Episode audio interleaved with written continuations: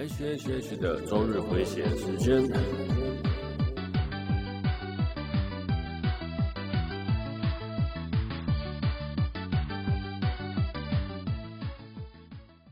嗨，各位朋友，大家好，我是 H，欢迎来到 H H H 的周日回血中 EP 六十六。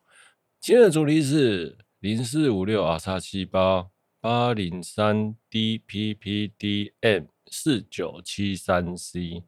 嗯，对，好，这 是如果你看到这个，看到这个号码，你会犹豫说，为什么是这一些号码呢？然后就是每个作品里面其中代表性的号码啦，所以呢，我就把它写上来了。啊，大家一个谜题。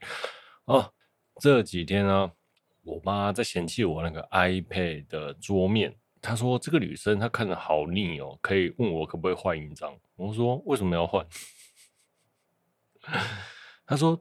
这个女生除了看她看得很腻之外呢，她会觉得好像漏的有点多了。哦、其实桌面是那个伊之萌啦，然后穿着新娘礼服礼服的 画面，我妈就看腻了啦。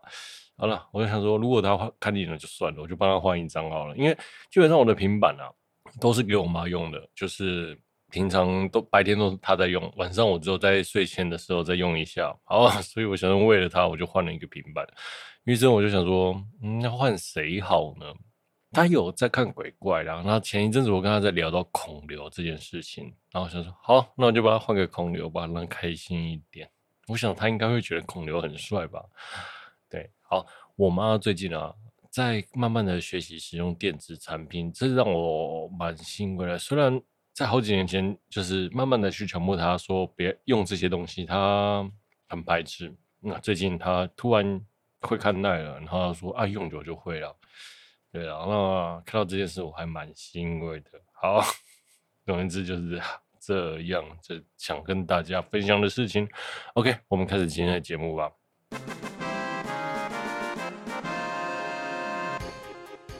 这是一个死宅一边喝酒一边打包可闲聊 ACG 相关话题，练习口条，克服诸逻辑障碍的节目。本节目是由连老布都觉得孔刘帅的我为您放送播出。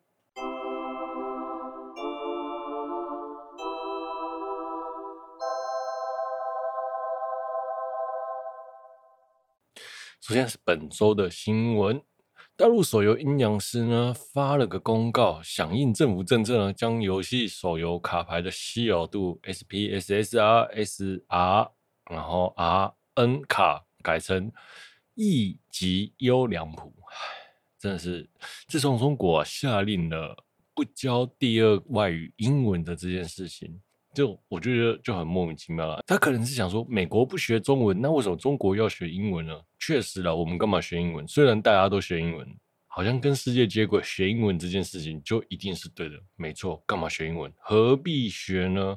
中国人自尊不。迎合邪恶的美帝、啊！未来我们就请那个美日厂商啊，自动翻译成中文。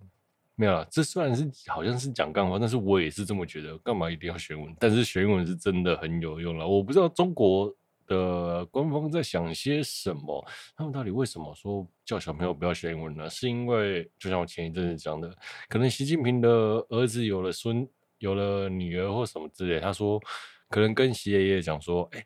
英文好烦，我不要学英文，所以就不学英文了。然后前前阵子，因为他一直在打手游，所以就不让大家打手 手游。我真的觉得他这一阵子做的行为都超级莫名其妙了，我真的有点搞不懂他那个习近平在想什么。好，好了，就像我前面讲的，未来啊，就请那个美日厂商啊，自动翻译成中文。那我也觉得他们的观点有有一个很有趣的是，他们说。AI 啊，会越来越厉害。那其实用翻译机就好了，这确实是像 Google 现在翻译这件事情是真的蛮方便的啦。我真的觉得，好了，有它好用的地方和它不好用的地方。有翻翻译机有好用的地方，有它不好用的地方。Maybe 他们把学英文的时间省下来，可以做更多的事情嘛？对吧？你看，又不学英文，又不打电动，对不对？可以做更学算算数学吧。好了。对啊，我觉得学英文确实是有好用或不好用的地方。像我也觉得，我自己学的英文虽然没有很好，嗯，算差，但是在使用一些很多软体上都很有用，很有帮助了。好，这是大陆的新闻，今天也都是大陆的新闻，最近都不知道怎么搞的。中国啊，最近在限电，那像我们的好微笑，万恶的好微笑发出了公告，商品会延迟发售。我真的觉得，哎呀，因为中国限电，然后好微笑延迟发售了就算了，那结果呢，在中国设厂的日本模型厂也 纷纷发出了公告。我真的觉得这超好笑，就是因为人力便宜，还有场地便宜，然后跑去中国市场，就因为中国现在在限电嘛，所以很多模型然后出不了货。那最大的受益者是谁呢？我真的看不出来了。Maybe 是像我这种贫穷、口袋很尖的人，我想说，哎呀，我也我能有那个多几天可以存钱，大概是这样。但是啊，最好笑的是，好微笑就说，那大绝大多数的黏土人。都会延迟，但是有一款没有，就是我们的小熊维尼的黏土人。那因为小熊维尼的黏土人在日本本土生产，所以小熊维尼不会停止，那个不会延缓发售日期。这到底是故意的还是不故意啊？你知道吗？中国 maybe 真的是无法生产小熊维尼的黏土人啊。那相信大家都知道是什么原因吧？我想，那在日本刚好生产的小熊维尼能正常发货，哎，这很有趣，这真的很有趣。那最好笑是巴哈哦，还拿他用维还用维尼的那个图当封面图，这这是超级刚好的恶意啊！对，我觉得这真的是很会很会玩啊，很会玩梗。我想好微笑，你干脆就搬来台湾设厂吧。台湾这么欢迎你，台湾的人力也比日本便宜，虽然比中国贵啦。那地方的话呢，我觉得应该也是够了。台湾的民众还巴不得你来台湾设厂了。像最近啊，One One 那个 Wonderful Wonderful Hobby Life for You 三十四一堆连图人又发售，像 PBC 啊 POP，我觉得我觉得好笑真的很厉害，他在抓那个粉丝的取向。和粉丝的消费模式真的很棒，很精准。像我这种 PO，那是 PVC 买不下去的，那是连土人买一大堆。那 POP 系列这个东西呢？啊，精品我又不太会买。像 POP 系列这个东西，我真的觉得，哎、真的用的，它真的做的蛮不错。你像它比 PVC 便宜，但是又比精品好看，然后。然后它的质感又比 PVC 好得多啊，不，PV 那个精品好得多。我对我这种人，我真的觉得刚好打到我这种族群啊。好，那讲到那个 Wonderful Hobby Life for You 三十四，好，这件事大概就是这样。最近真的是看到自己的口袋也就超级的贫穷，到底要订多少只啊？好了，好了，好了。那我想啊，在那个未来啊，中国会对日本动画更加的限缩了。那像瑞林啊、柯南啊，都在中国的串流下架了。前上周我才在讲瑞林和柯南有可能下架，这一周就下架了。我真的觉得，哇塞，真的是太有点扯了，有点扯淡。好，或许未来日本的动画产业啊，和游戏产业。都有可能在消费者这一端，或者是制作方这一端，像声优、动画公司啊、原画公司啊、模型工厂啊，这些公司的甜头真的是会越来越小，因为中国现在不停的在反日，不停的在反动画，然后不停的做一大堆有的没有了。我真的觉得要好好审慎考虑未来的布局了。对，如果我是日本动画公司，我现在应该会抽手把那个外发大陆的动画转发到其他地方，比如说台湾。对不对？台湾跟大陆比，台湾的动画工作室 maybe 比较少，但是台湾人的价格也不会比中国人高多少啦。我是我是这样觉得的，我是这样觉得。那相处方面，台湾人一定会比中国人好相处。台湾有一种狼性，台啊不，中国有一种狼性，中国人有一种狼性，但是台湾人就很很随和啦。我真的觉得这还不错啦，推荐给那个未来未来那个。找不到原画师的那个动画厂。哦，再来，日本华硕找了 K 胜来夜配，那 K 胜就是我们的那个桐生可可了。结果中国华硕又烧了起来。那去年啊，日本华硕也是跟 Holo Life 合作的，最后因为中国的关系而停止合作，就是因有一句最知名的话，就是中国的小编华硕小编拿刀架在脖老板的脖子上啦，对，然后终止了那个日本日本华硕跟 Holo 的联动。好，那台湾的华硕回应呢，就是尊重不同的观点和和解了和见解。好，那最后我觉得台湾的新闻真的没没几天在播这个新闻的，台华硕就这样子过了过去了。但是台湾的网友其实有说要抵制，但是要怎么抵制？电脑零件的那几间公司就是华硕、微星、技嘉嘛。那你要你要怎么抵制？你无法抵制啊。所以啊，你干脆最后大家还就是默默的就买了，不然你能怎么办？我个人我会觉得微星不错啦。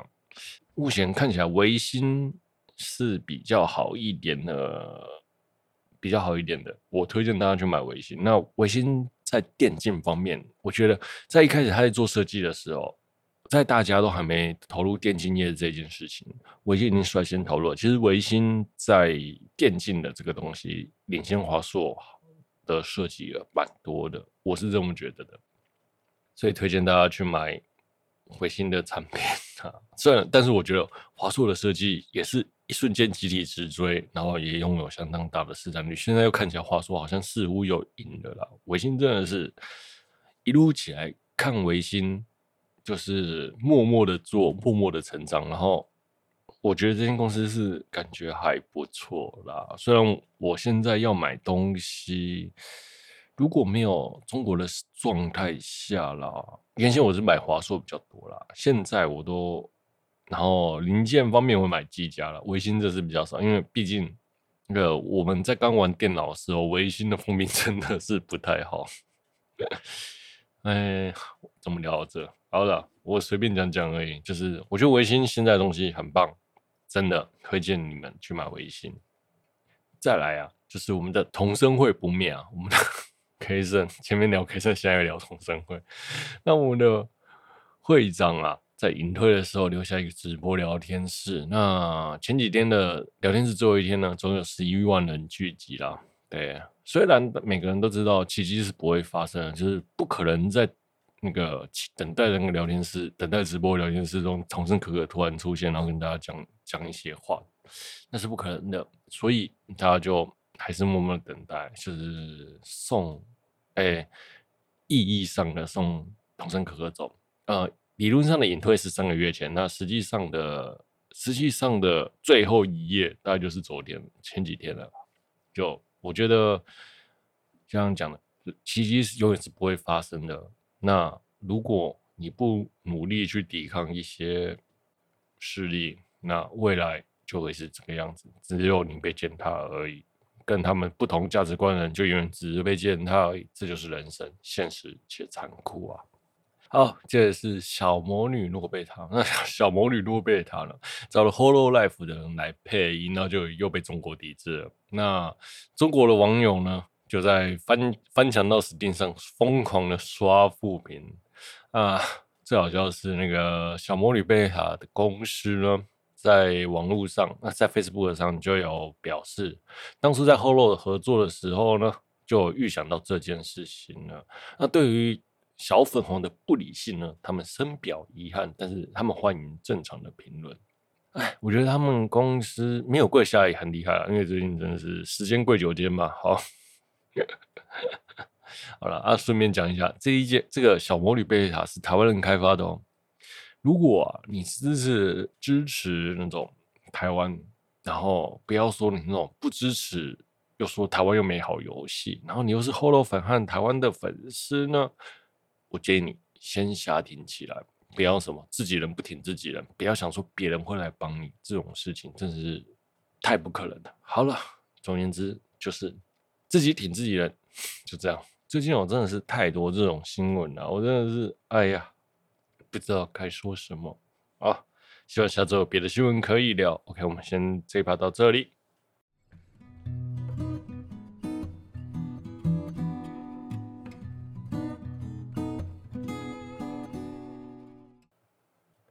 好，首先是我们的通关密语啊，叉七吧。对了，就是出钢的型号嘛。今天先来聊聊出钢。OK，朱刚啊，这一次在大荧幕上上映啊，我真的觉得在看电影有一种看电影同好会的感觉啊！这是一个七一九七九年的作品，能在二零二二年的呃二零二一年的大荧幕上映，真的是很奇迹。所以啊，那种原先我们在进电影院看那个主流电影片。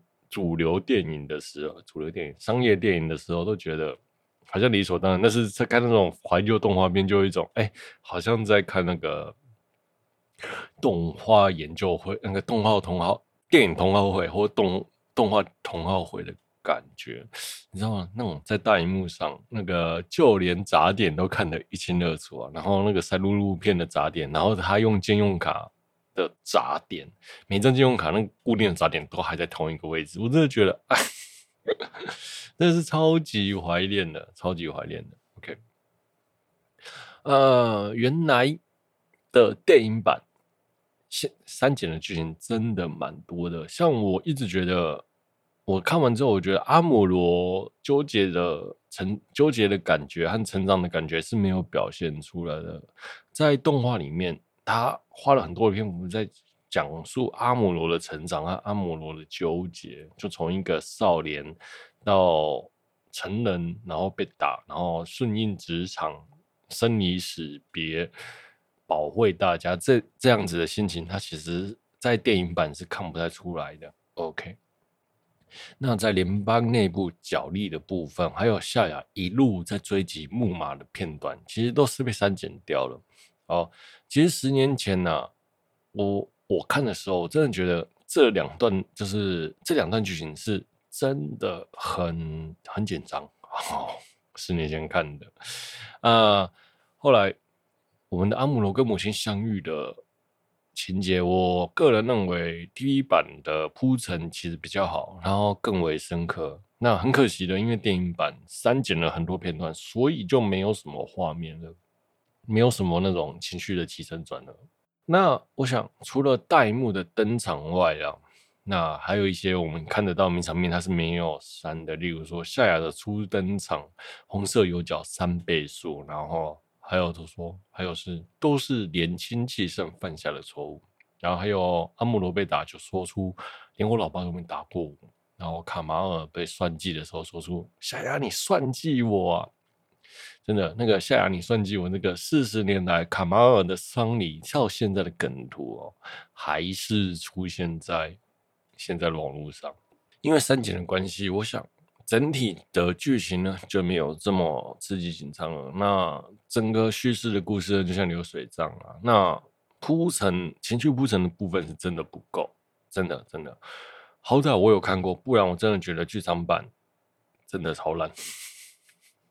那剧场版刚好就是做到我看完的 TV 版的部分啊，但是后面还有二三集啦，一样的手法，如果这样子叙事的方式，我大概是会看不清、看不懂他到底在冲三小。所以啊，我前一阵子在想说，我到底是不是要再回去看一下 TV 版啊？但是要找得到。那第一集呢，它大概做到二十集左右，总第一部总共是四十多集吧，还要再看二十集的《钢弹》，我看得下去吗？因为那个作画和作风真的是有点久了，像最近这样动要看的动画真的很多很多很多，所以我也不知道我会不会看得下去，maybe 我可能会会看吧，maybe 我可能因为看的时候，其实对于《钢弹》的喜爱又特别又被撩出来了啦。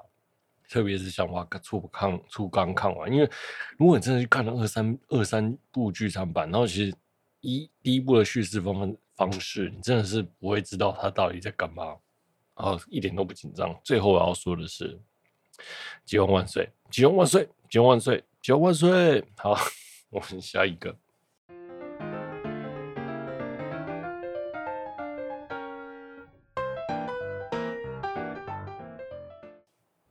接下来聊聊《鱿鱼游戏》，那这个制作呢是 Netflix 的韩国原创剧，主角有李正宰、朴海秀、吴永泰、郑浩娟。那故事的简介是一群穷苦潦倒要自杀的低层人士呢，被神秘人邀约，然后参加游戏，然后获胜呢又能得到高额的奖金，那输了就是死亡。那再是鱿鱼游戏，那最多鱿鱼游戏被人来比的，那就是一样是由 n e t f i s 在日本投资的《经济之国的闯关者》一样，都很有都很雷同，就是游戏赢了就能活下来，死了就是结束。那蛮多人都觉得《今际之国》比较好看的，那我是这样想。那《今际之国》讲了比较多人性的尔虞我诈，还有骚扰关卡，在整体情节上的安排是比较紧致，然后情绪起伏比较高，比较刺激的。那由于游戏呢的主诉是在叙述贫苦人的悲哀，贫穷人的悲哀，然后被暴力胁迫的感觉。那种简单单纯的上对下的暴力，好，为什么会聊？为什么我会去看鱿鱼游戏？是因为我的主管推荐我去看的。然后我想说，好了，反正这一阵子我真的是看动画也看到有一点烦，刚好卡在一个不上不下的状态下，看了好几部动画，都是看到一半就停下来。就是所谓的气番呐，我想说那就转换心情，看一下鱿鱼游戏吧。最近真的很红很红很红。故事主要是在描写贫穷啊，还有有力量阶级的暴力。最重要是我认为情绪写的情绪真的是相当写实，像双门洞的陈其陈其勋啊，在厕所被被厕所桥段。被逼迫还钱的那一个暴力的感觉，我觉得很写实。前面我觉得陈其勋真的演得很好，特别是他一直在讲自己是双门洞的陈其勋这件事情，默默的在前几局给大家一个洗脑的印象，这很厉害，就有点像口头禅，然后让大家忘不了这个人是主角了。对，可能大家都忘记剧情了，但是不会有人忘记双门洞的陈其勋。好。那一开始他在游戏的时候就遇到了一个老人，零零一号。那老人很需要照顾，然后也不知道为什么，可能欠了很多钱，然后被找了进来，然后遇到他童年的玩伴朝尚佑。那个老人啊，他是零零一号嘛，那他也患了脑癌，活不久，然后又有巨额的欠款。第一关的游戏是木头人啊，只要你一动。就会被射杀。那我们那个老癌的老人呢？零零一号玩的相当开心。我一刚开始在想说，反正他是不是都要死？反正就痛快的玩，痛快的开心，死了就算了。因为有老癌，你又治不了自己。反正如果在那个游戏死了，那也充分享受游戏的乐趣。当下我看那个老人的奇异表情，大概是这么觉得。他可是他演出那个玩的很开心、不怕死亡的感觉，是真的蛮明显的。那第二关碰糖呢？那最近我们大家看到的那个迷因，就是大家在舔东西，对，就是拿一个饼干在舔之类的，就是舔供啊，舔什么舔什么舔什么，都就是这个从这里来的。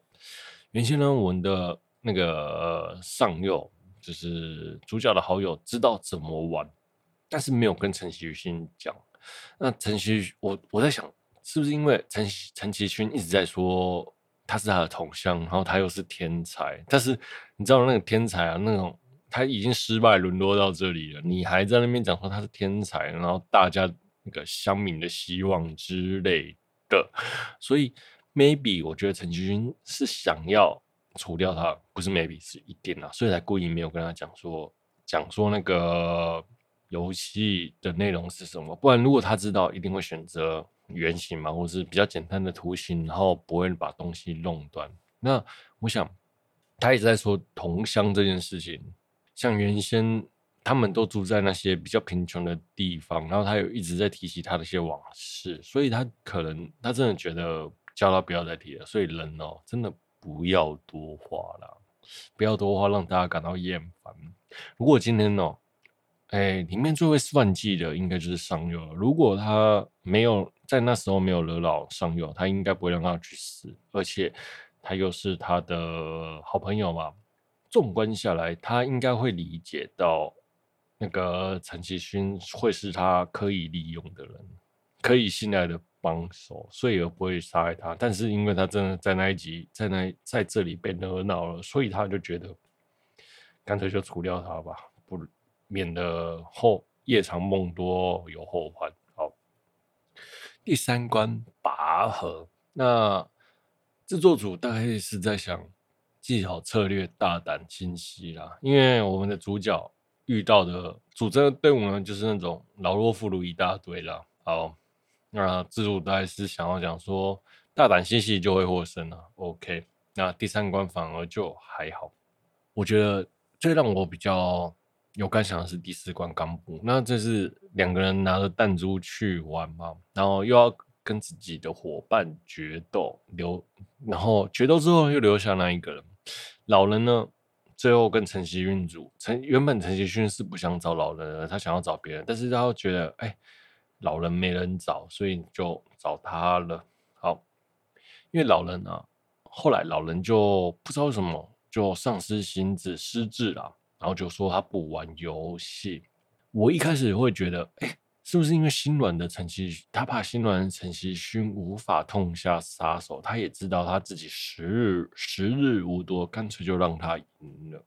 在陈锡勋就骗他把珠子骗走之后，就是就算输了，他也说他赢这样子，然后骗那个失智的老人。到了后来。老人就说陈其勋骗走他的弹珠是不对的。其实，然后这时候这一段我就有点哎，如果他是一开始是想要让他赢，那又何苦最后又说他不对？他到底他要测试他什么？测试这件事有意义吗？他这个人都要死了，何必这样子呢？我我当下是这样想啊，所以所以我就觉得这个老人怪怪的，他是想要在最后。请陈锡勋陪他玩一场，然后他把珠子最后给他嘛，因为他得了脑癌嘛，活不久，一定活不久嘛。那还是有什么其他用意想要测试人性呢？我就不懂他为什么要这样子。我觉得他这一段就很自我矛盾。那个老人，好，到了最后，我觉得，因为你无法判断他失智的动机是什么，是怕他心软。怕主角心软无法赢他，还是逃避死亡这件事情？反正最后大概有十颗珠子，maybe 规则会改变呢，这就不知道了。所以我觉得这段超矛盾的，老人到底在想什么？不知道。那最后他陈锡勋把所有的珠子引走之后呢，没有被拍到他枪杀的画，没有拍到老人却被枪杀的画面呢。但我最我这时候才发现，幕后的黑手是那个老人。OK，好。我觉得，就算要去测试人性这件事情，老人在那个每个人的生命交关的状态下去测试人是不是诚实，或人是不是可信这件事情，真的是超没道理。因为活下去应该还是首要的要件的。那他这样子做去测试，我是觉得不厚道，不厚道了。Maybe 他有机会可以活，maybe 老人有机会可以活下来，但是陈锡勋是不知道的。那如果我是陈锡勋，我会觉得，哎，反正他要死，那现在又失智了，不如就送他上路，让他好好的走。我会这样想，觉得这其实是比较合理的。好，第五关垫脚石呢？第五关垫脚石呢，就是。地上有那个玻璃，然后它要二选一，然后一块是强化玻璃，一块是普通玻璃嘛。然后你只要跳到强化玻璃呢，人就没事；跳到普通玻璃，你就摔下去死掉。那这一集的看点呢，是韩美女看德秀啦。我们的韩美女一开始就想要借由德秀的势力，然后选边站，然后甚至最后色诱他。那最后他在冈部的那一关。被抛被德秀抛下，那原先呢以为就从此淘汰，然后就就是淘汰就是死亡嘛。那没有想到选到队伍的他竟然活了下来，然后参加了这一场垫脚石比赛。因为组织也说会照顾那个弱端弱弱单者，刚好因为我们韩美女就被抛弃嘛，然后就充对德秀充满了怨恨，然后最后就抱着德秀。一口气跳到悬崖自杀了，哇！我觉得这一幕真的是让人深深的反思，千万撩零撩后，嗯，当俩就掐炸不？认真说是这样啦，千万不要惹到女生啊！好了，真的，因为他当下那个摔下去，我想说，哎，怎么会这样子？真的，当下我大概是这样想啊。第六关有游戏，那剩下的三位参赛者陈其勋、上佑和江江小啦。那么呢，因为最后的关卡了，然后制作厂商呢也请他们吃了最后一餐，然后最后一餐就丰富的牛排、大餐之类的，然后最后他也帮他们留留了一把刀子。我们的江小呢，在上一关的时候已经受伤了，已经肚子都是血。结果我们上佑呢，害怕说我们的陈其勋跟江小两个人。说不玩游戏了，为了生存，然后让他钱都拿不到，所以呢，他就一口气偷偷杀了江小，变成了陈其勋跟上佑的对决。那原先想要救救大家的陈其勋就相当的愤怒，但是我觉得陈勋的愤怒真的毫无理由。我觉得整部电影的人设最最最微妙就是他，就是你已经在一个残酷游戏，你又缺了这么多钱，你又。不小心害死了这么多人，到了最后，你还在去思考说正义是什么？这件事超不合理的。只现在只要想着活下去就赢了吧？我觉得这是人性的黑暗面啊，没有人那么光明啊。Maybe 我们可可以选相信光明或选择光明，但是你不可能永远都一直在选择光明这件事情。好，所以。我觉得所以最后，我觉得陈其勋超不合理的。好，他们最后玩的游戏是鱿鱼游戏嘛，就是剩下单纯的两人对打。陈其勋赢了上佑，然后放过了他，躺在地上。反正上佑会被杀死，你也死斗上佑会被杀死嘛，躺在地上。那后面就有人处理他，帮他杀死。他最后选择了放弃，说要。放弃游戏，因为只要有二二分之一的人选择放弃，他他就可以放弃。所以最后他选择放弃，但是上佑呢就选择了自杀。我觉得这件事很微妙。如果是我，如果不是如果是我，如果是上佑，应该要就算被打在地上拿刀丢他也都是个方法。那为什么他突然的放弃了生存这件事情？我觉得这生存。他的生存欲望应该是整部电影里面最，呃，整部戏剧里面最强烈的那一个，但是他却放弃了，我觉得超不合理的。OK，那 maybe 也有人说是因为他知道他赢不了了，赢不了陈其轩，所以就不如自杀。反正他相信陈其勋会照顾他的妈妈的，因为都是街坊邻居嘛。那这个解释我认为是合理的。好。所以啊，最后我觉得这两个人的想法都超不合理的。一个陈其勋想要放弃，然后放弃这些钱财，救他的朋友一起走出去，然后接着下来受那个又是被追债的生活，这这件事超不合理的。你已经死了那么多人，人都是人性都是相当自私的，你知道吗？我不知道我在那个状态下会选择什么，但是我觉得陈其勋的做法不是很合理。我理论上就是像我讲，头都洗了，你只能最后背负这些人的生命好好过生活吧。那我觉得这是矛盾的那一点呐，这就是人命，这就是现实的运作了。那像我也觉得上佑最后放弃。也不合理，因为人要选择活下来，而不是直接放弃。尤其是有关生命，所以啊，我觉得现实这件事情是必须生存努力，然后愤而努力的活下去，而不是去选择什么光明面的。如果你有什么家属或什么之类的，那就另当别论；或是你没无牵无挂，那我也觉得另当别论了。对。好了，但是我觉得这他们两个人的当下的情境和设定，显得这件事情超不超不现实的。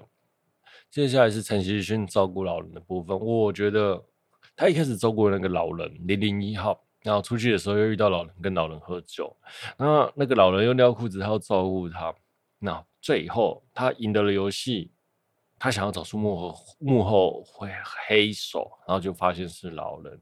然后甚至想要报复这件事情，他觉得自己是家畜，被玩弄了，玩被玩弄的那种愤怒。那是因为他活了下，我觉得那是因为 他活了下来，才有那种愤怒感啊。如果你一开始没有遇到这件事情，有什么？当你有钱，你很多事情都做得下去。对了，如果你的生活很贫困的时候，什么事很多时候都做得下去了。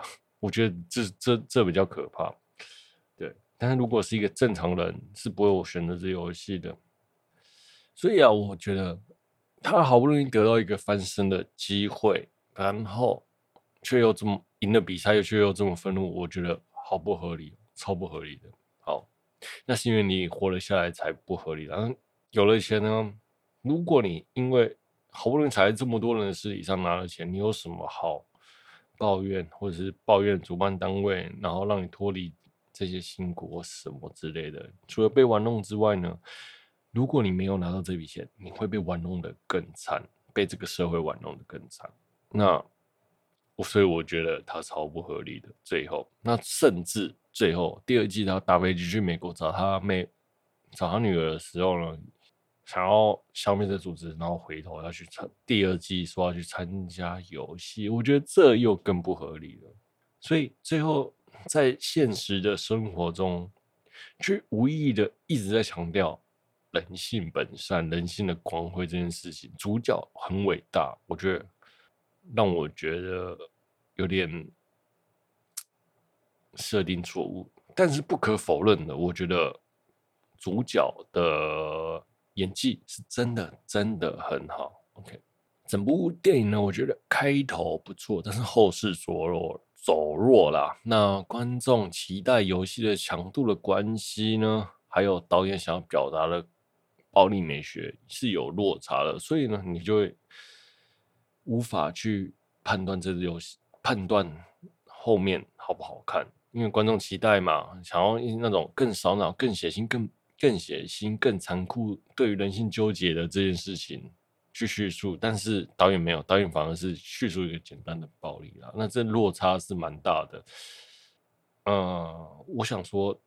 大概是手法的问题，最但是最后的结尾是收的不好。我我能理解他想要简单暴力的，对有人就是简单暴力，最后只有力量的结束，而不是那种尔虞我诈的结束结束了。我能理解导演想要说什么，但是对于观众期待是有点落差的。所以呢，因为这件事情就导致了前后的开头虎头蛇尾。OK，好。再就是演员的演技，我真心觉得演员的演技是真的很好。李正宰真的很演得很好，很好。好，还有其他的像尚优或是江晓都很棒，像老人也都很棒。因为演技没有什么好挑剔的，就连配角什么都很好，完美。好，有问题的那就是剧本吧。我没有聊到另外一位，就是去找他哥哥那一段剧情，我觉得。去找哥哥那一段剧情的思考逻辑又更微妙了，所以不知道该怎么讲。好，还有最后的结论就是孔刘真的很帅。哎，我好没什么在看孔流啦，但是真心觉得孔流很帅，连我都被迷上了。OK，好，我们休息一下。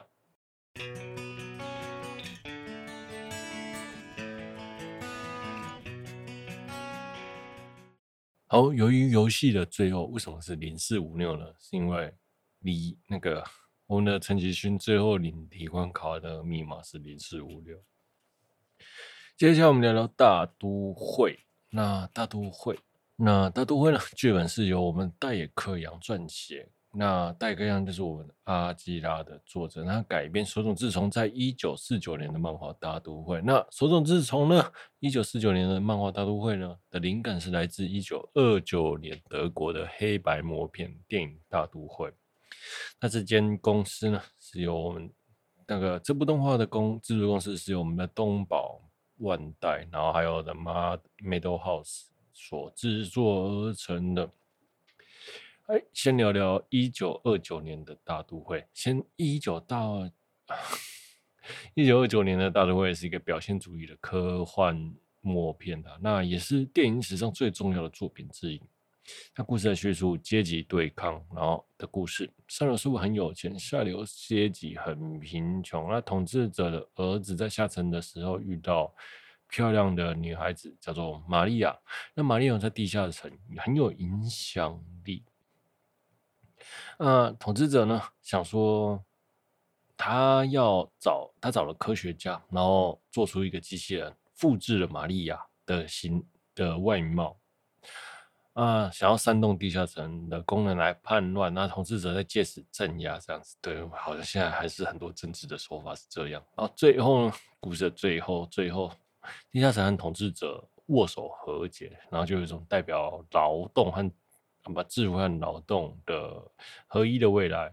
然后其中还有聊到心是一个调节的功能，好，就是里面有一个调节者的功功能叫做心，那就是心呢去。调节智慧和劳动，那其实故事大概是在讲这样子。好，那里面比较有趣的是，他在一九二九年，然后很多作品呢都影射，都是都有很多接近他的画面啊。然后因为这个灵感，然后有了更多灵感，像我们说到了手冢治虫的大都会漫画，就是借由他的灵感而来的。但是手冢治虫说他其实没有看过大都会了。他是在那个旁边的叙述说到这件事情的。好，我也没有看过大都会，我也是看了一些影评，然后去找了一下。其实，其实四季影视的有影片可以看，然后是正版的解析度也还 OK，可以推荐大家去看啊。但是是个默片，可能大家会看不太下去。哈，里面其实那个。女机器人玛利亚就是我们的三 PO 的原型啊，《星际大战》三 PO 的原型。OK，好，再我们聊聊手冢的版本。手冢版本的框架是一样的，但是劳动阶级呢变成了机器人。主主角呢叫做米奇，那他其实不算是机器人，他是一个人造人啊。但是以前可能没有人造人这个名字，所以还是叫机器人，因为它是用人体细胞繁殖而成的。好，人造人呢？不知道自己是人造人啊，那他的身体呢，有种男女同体的概念啊，这个概念是相当前卫，在一九四九年的时候，嗯，应该是好。那我们的米奇切换男女的开关是在嘴巴里，然后还有那个他的生存机能也是开关也在嘴巴里。好，那为什么会有？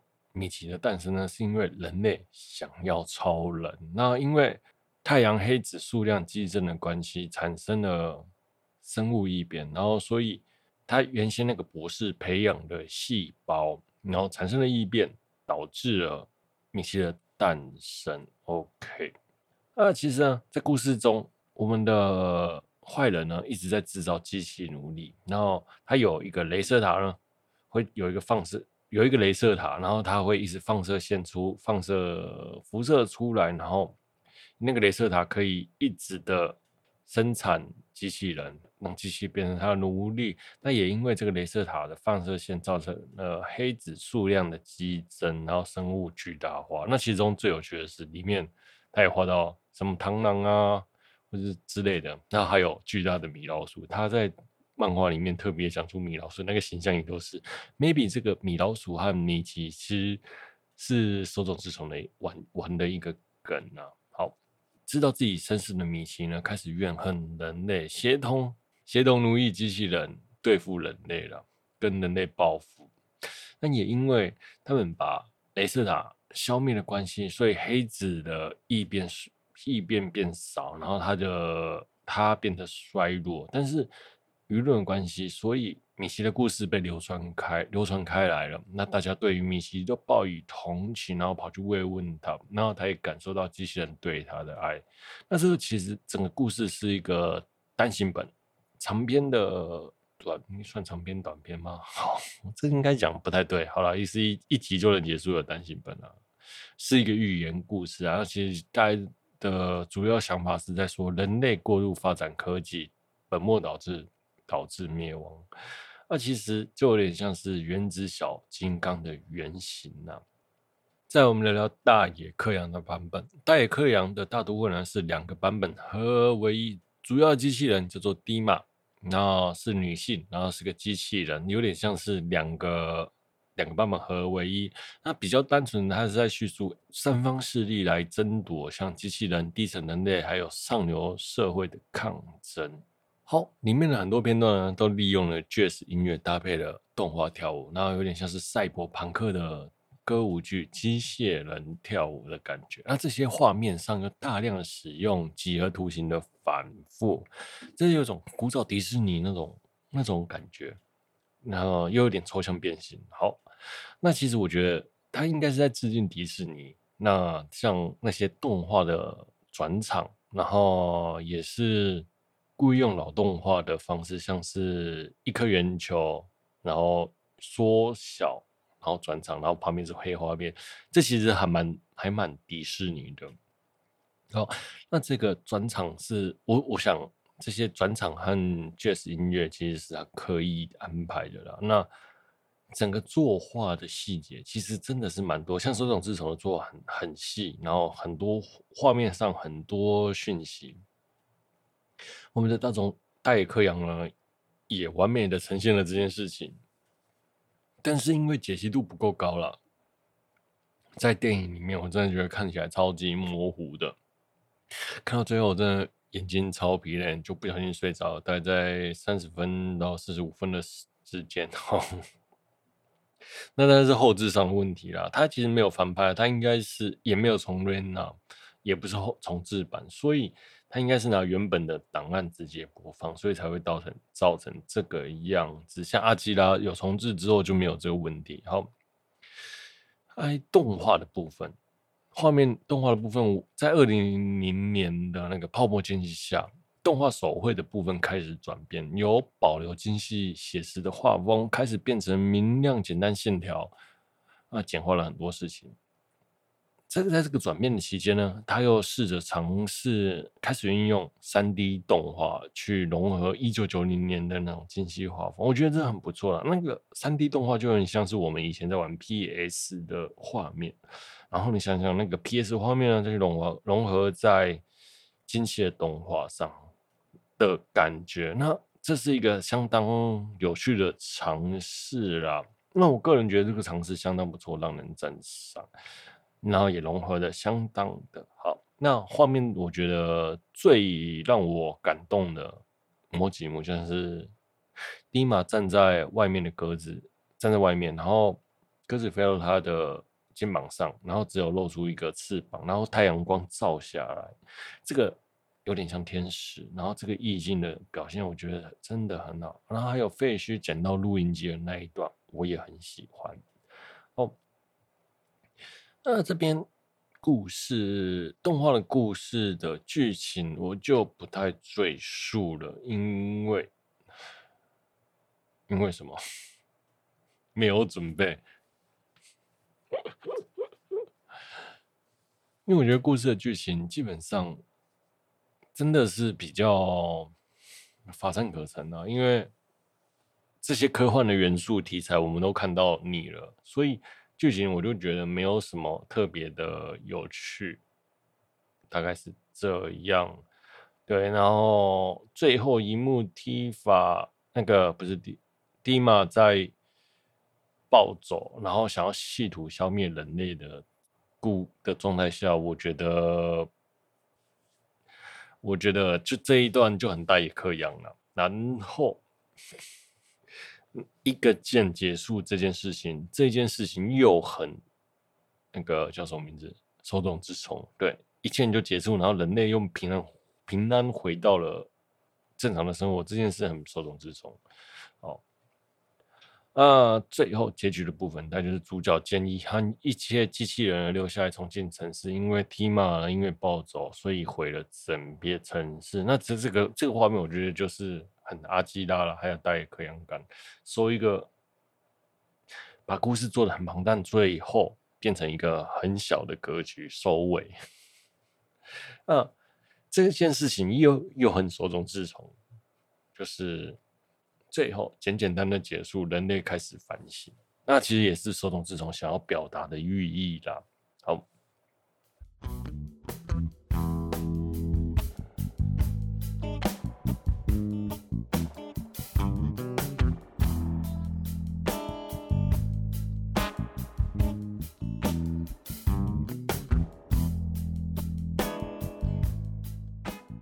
有些致敬的部分，像 Jazz 转场结尾的部分，就致敬迪士尼，致敬手塚治虫，然后也有致敬我们的原本的那个大都市。那这些大概就是大野克洋老通的浪漫啊，对，因为在一九在二零零零年的时候，他在推出这个动画，已经不是主流街机已经不是主流的画风了，那已经是很老痛了。真的，在二零零年的时候，这已经算是老痛的东西了。那但是我有些地方是很前前卫的。OK，我个人觉得这代部就像我讲，是一部没有心得的电影啊。